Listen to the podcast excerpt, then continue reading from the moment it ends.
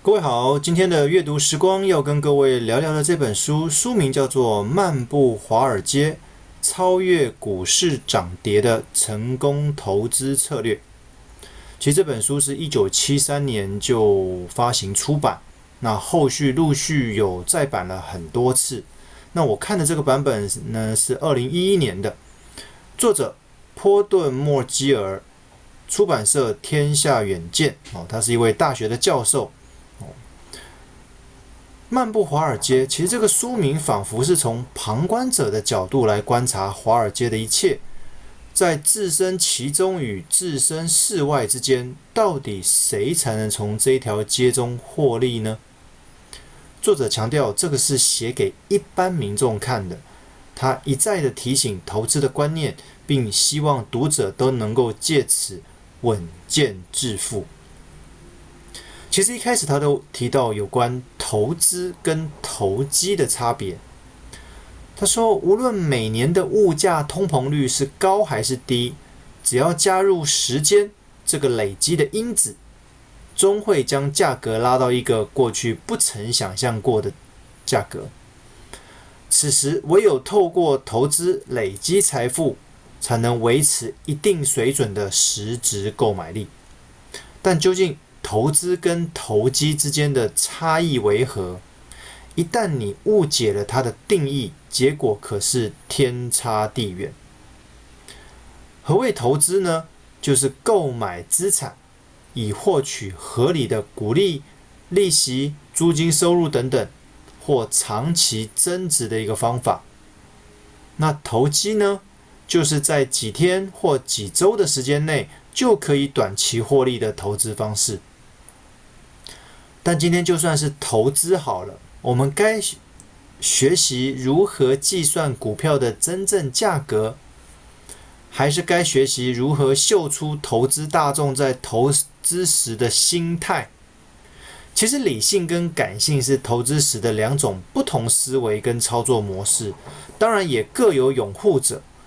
其实还真的很难说谁比较占优势。接着，书中里面有一大段就是讲历史这件事情。其实历史不会重演，但是会相似到令你感到害怕。从十七世纪的荷兰郁金香狂热，十八世纪的英国南海公司泡沫，到二十世纪初期的华尔街大跌等等，每一段时间的崩盘大戏都一再重复上演着贪婪戏码。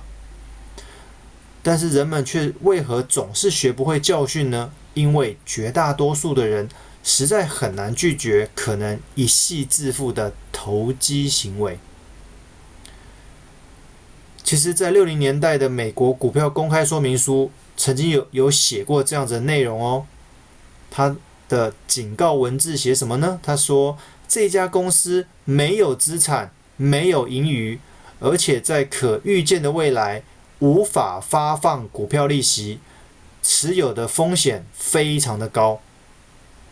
有趣的是，警告标语都已经写的那么清楚了，写在股票的公开说明书里面，但是当时却没有人会认真看待。随后也就发生了六零年代的股市泡沫。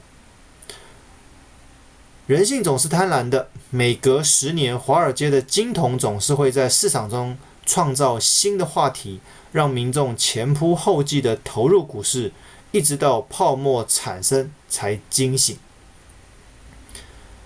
比较近一点的时间，两千年的网络泡沫让市值超过八兆美元从市场消失，而这个相当于七个欧洲国家一整年的经济总产出的金额。当时的股票持有时间不再是以年或月来衡量，而是以天或小时来计算。对当时因股票狂热而辞去原本工作的民众来说，所谓的长期是什么？不过是从一早开盘到中午左右这段时间罢了。从一早开盘到中午左右这段时间，就算是长期了。哦，可见这个短到有点夸张了啊！因为大家都在玩股票，哦，在两千年网络泡沫那个时候，但历史总是会告诉我们，过高的股价终究会臣服于地心引力，说好的投资，皆因贪婪而成了投机。那一直到二零零九年的金融风暴，将原本单纯的房贷债务包装成优质的金融投资商品，受众人追捧着。那破掉的巨大泡泡，不过是将一直反复发生的历史再画上一笔罢了。接着书中提到两大投资分析策略，第一个技术分析，从市场价格图形中。找买卖时机的短期交易，他在乎的是价格。作者曾经请学生透过丢铜板的方式，把丢铜板的结果画出来。那这个图形有点类似股价的走势。他以五十美元为起点，若直出正面，就比前一日上涨半点；若直出反面，就比前一日下跌半点。没想到他把这个图形拿给技术分析师看，分析师非常的兴奋，一直问他说：“这是哪一间公司？他想要买进。”所以作者在这边有一个结论说，其实技术分析派跟占星术无异哦，就是研究那个星座的。另外一个方法呢，叫做基本分析，它从财务报表的相关数据中。找出未来的可能价格，它在乎的是价值。其实财报数据中的基本分析派会受到五类可能的因素影响，导致他的预测失准。哪五类呢？第一个，随机的事件；第二个，在会计报表中动手脚；第三个，分析师本身的计算错误、参考数据误用等等；第四个。最好的分析师都转任到销售部门或转做投资管理、避险基金。第五个，研究部分和投资银行间的利益冲突。我觉得研究部门跟投资银行之间，它那边有些利益冲突，所以导致你的分析可能会有所偏颇。所以一般而言，我们会从预期的成长率、预期的股利发放、预期的风险程度以及市场利率水准。来评估一档股票的未来价值。当然，所谓的预期就是假设的意思。如果现在的一切假设在未来都是错的，那其实现在所算出来的未来数据一点意义都没有。因此，目前的情况并无法证实未来的变化，我们也无法从不确定的资料中算出精确的数字。那。成长率的高低跟本益比的高低也往往都不是同步啊。作者就稳健投资有三点建议：第一，去买未来五年或者五年以下盈余成长高过平均值的公司；第二个，绝不购买高本益比的股票；第三个，寻找有题材的成长股，让投资人建造所谓的空中阁楼。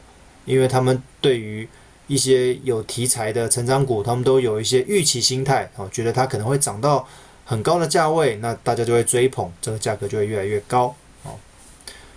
无论是基本分析派或者是技术分析派，在分析时都有所谓的先天限制，但是之所以长期以来各有拥护者，就是因为投资大众在寻找投资标的的时候，总是希望能有所依据。以确认及佐证自己的判断罢了。而与其那么辛苦研究，投资上想要击败大盘，作者提到很多次，那你还不如干脆直接投资大盘就好了。在一个章节提到，行为财务学会左右投资的价格。